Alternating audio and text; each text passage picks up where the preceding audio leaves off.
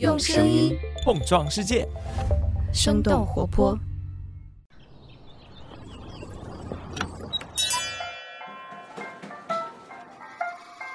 您的生动早咖啡好了，请慢用。嗨，早上好呀！今天是二零二二年三月十八号，星期五。这里是生动早咖啡，我是来自生动活泼的泽林。几条商业科技轻解读，和你打开全新一天。最近呢，你是否经历过居家办公呢？你在居家办公时有没有受到过来自企业各种形式的监控呢？前一段时间，企业能够监控自家员工是否有离职意愿的话题登上了热搜。疫情后，人们远程工作越来越频繁，职场监控也随之变得越来越普遍。我们今天的轻解读就与之有关。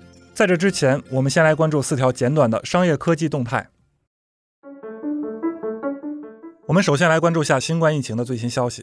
截至三月十六日二十四时。根据国家卫生健康委员会官方网站的数据，全国三十一个省和新疆生产建设兵团报告新增确诊病例一千三百一十七例，境外输入病例九十一例，本土病例一千二百二十六例。其中，吉林省吉林市四百五十五例，长春市二百六十八例，福建泉州九十二例，广东深圳七十一例。根据澎湃新闻报道，本轮疫情是由奥密克戎变异毒株 BA 二导致的。这种亚变体毒株的感染者虽然症状相对较轻，但该病毒的隐匿性和传染性强。使防控工作难度倍增。张文宏医生在三月十四号发布微博称，近期我国采取社会面清零的策略，将传播极快的奥密克戎第五波疫情压制在完全可控的水平是非常重要的，但并不意味着会持久性的采取封城和全程检测的策略。再来看看香港第五波疫情的变化。三月十六号，香港特区行政长官林郑月娥在记者会上公布，香港第五波疫情累计总确诊人数约九十六万，包括六十五万核酸检测阳性病例以及三十一万抗原检测阳性病例。接下来，让我们关注各大 App 关闭个性化推荐服务的消息。根据经济日报报道，截至三月十五号，抖音、微信、淘宝、微博、小红书等各大头部 App 上线了算法关闭按钮，允许用户在后台一键关闭个性化推荐服务。其实，早在今年一月，《互联网信息服务算法推荐管理规定》就已经出台了，其中明确了算法推荐服务的提供者应该向用户提供便捷的关闭算法推荐服务的选项。例如，在最新版的微信 App 上，通过后台打开设置。用户可以选择关闭个性化广告，从而降低广告的相关性，但广告的数量不会减少。另外值得一提的是，这些 App 还列出了个人信息收集清单，告诉消费者自己收集了哪些信息以及如何使用这些信息。下面我们来关注星巴克传奇 CEO 霍华德·舒尔茨回归的消息。美国当地时间三月十六号，星巴克宣布，过去五年担任星巴克 CEO 的凯文·约翰逊将从四月四日起卸任 CEO 和董事会董事的职务，由霍华德·舒尔茨担任临时 CEO。舒尔茨二零一八年从 CEO 的职位上退休，这次担任 CEO 是舒尔茨第三次领导星巴克了。华尔街日报的报道称，舒尔茨将负责星巴克的日常运营和指导创新工作，同时帮助选择和引进星巴克下一个常任首席执行官。舒尔茨自一九八七年开始掌管星巴克，将星巴克从十一家门店扩大到全球三万多家，也是中国市场的开拓者。现在，中国对于星巴克而言已经是仅次于美国的第二大市场了。夏天越来越近了。你听说过用释放蚊子来灭蚊的方法吗？三月七号，英国生物科技公司 Oxitec 获得了美国监管机构的批准，将在佛罗里达和加利福尼亚释放两百多万只转基因蚊子，试图减少由蚊虫叮咬产生的疾病传播。这次释放的蚊子是埃及伊蚊，是对人类危害最大的蚊子之一，也是传播登革热、寨卡病毒等疾病的罪魁祸首。Oxitec 表示，他们释放的是不咬人的转基因雄性蚊子，这种蚊子和雌性蚊子交配，就能将修改后的基因遗传给后代。使得它们的后代无法在成年后生存，从而减少蚊子的总体数量。实际上，在2021年，Oxitec 就曾经在佛罗里达群岛释放了超过14万只转基因蚊子，并称此次试验成功。Oxitec 是一家总部位于英国的生物技术公司，致力于开发转基因昆虫以进行生物防治。该公司不使用可能会造成不良副作用的杀虫剂，而是将转基因昆虫充当活的杀虫剂，防治具有危害性的昆虫。该公司称，这种方法比杀虫剂更有效、更环保。以上呢就是今天值得你关注的四条商业科技动态，别走开，我们马上来和你聊聊职场监控的话题。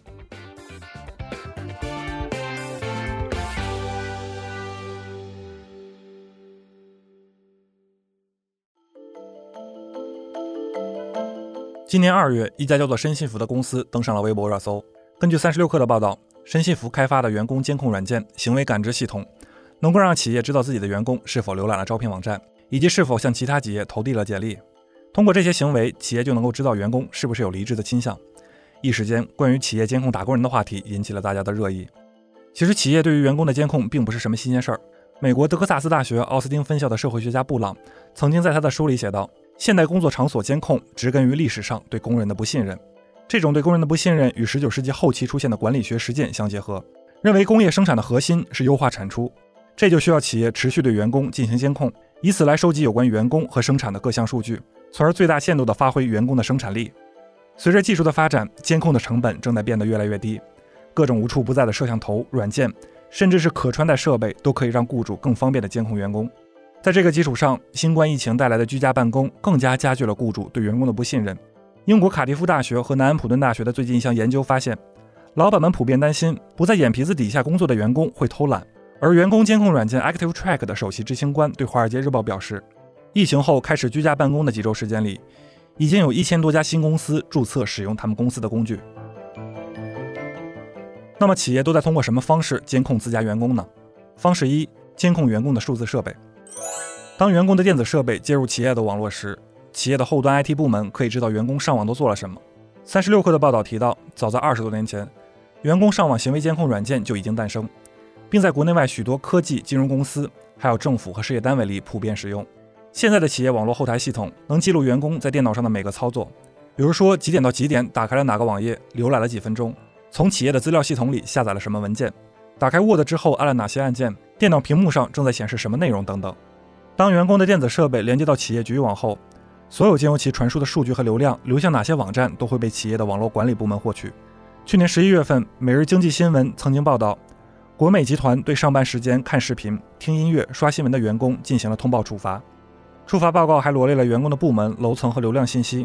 比如曝光的信息中就提到，一位员工在上班期间在某音乐软件上就听了二十多个 G 流量的音乐，从而受到处罚。方式二：监控员工的动作。除了网络电子监控外，企业也可以更加直接地监控员工的行动。其中最简单的方式就是监控录像。《纽约时报》的一篇报道介绍了一种针对餐馆服务人员的监控。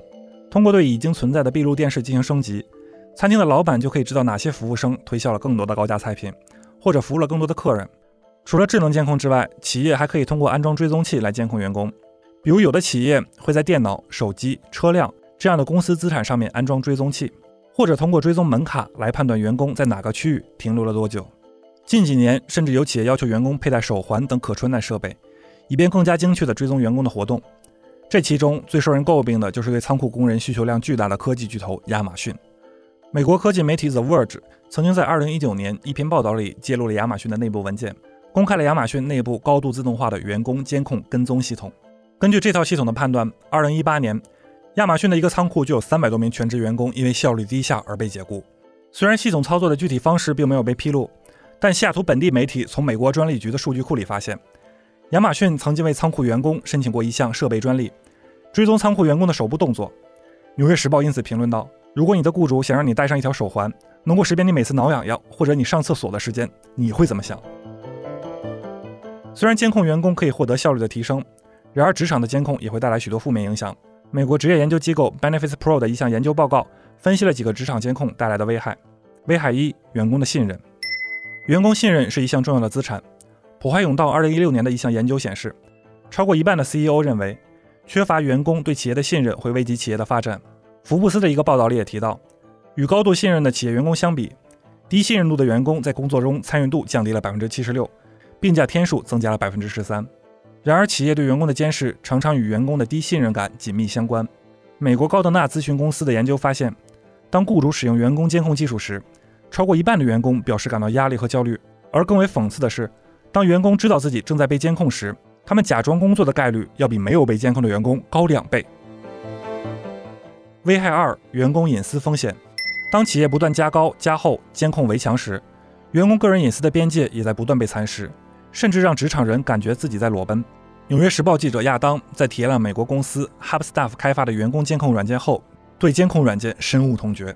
他发现自己所有的电脑活动都被报告给了他的同事，包括通过网页点了什么外卖和健身教练远程上了什么课程。更为关键的是，这种监控软件并没有对涉及财务等方面的个人隐私进行任何处理，这一点给员工隐私安全增加了很大的不确定性。危害三：法律风险。伴随着隐私问题而来的，就是这些监控软件到底合不合法。随着监控范围的越来越广，新的法律问题也被摆在企业面前。在美国，1986年的联邦电子通信隐私法和一些州的州法，允许雇主因为商业目的，或者是在员工同意时监控员工的一举一动。但是在监控过程中，对员工隐私的保护上，目前只有康涅狄格州等几个少数的州存在明确的规定。和美国宽容的监管相比，欧洲的法律规定更为严格。GDPR，也就是欧盟通用数据保护条例，允许企业对工作场所进行监控，但是对监控的程度和时间做了十分严格的限制。GDPR 还指出。雇主和员工之间存在权利的不平等，因此，为了避免员工在不得已的情况下同意雇主的监控要求，雇主必须提供充分的合法理由才能够获得批准实施监控。中国的劳动合同法规定了企业对员工享有管理的职权，比如说在办公场所安装摄像头，在办公电脑安装上网监测软件等等，监控可以作为管理员工的方式之一。与此同时，员工也享有隐私权和个人信息权益。但是，如何界定企业合法合理管理的界限？涉及企业管理权和员工人身权之间的利益平衡，往往是一个价值判断的问题。现行法律并不能给出准确的解释。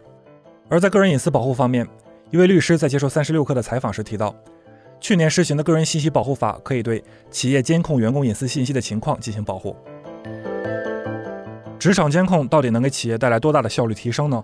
相比于付出的金钱、失去的员工信任和面临的法律风险，到底值不值得？或许每家企业都会有各自的看法。但无论怎样，我们都不会希望看到公司厕所里设置指纹打卡机这样夸张的新闻了。聊到这儿，也想问问你，你现在的工作过程中有被监控吗？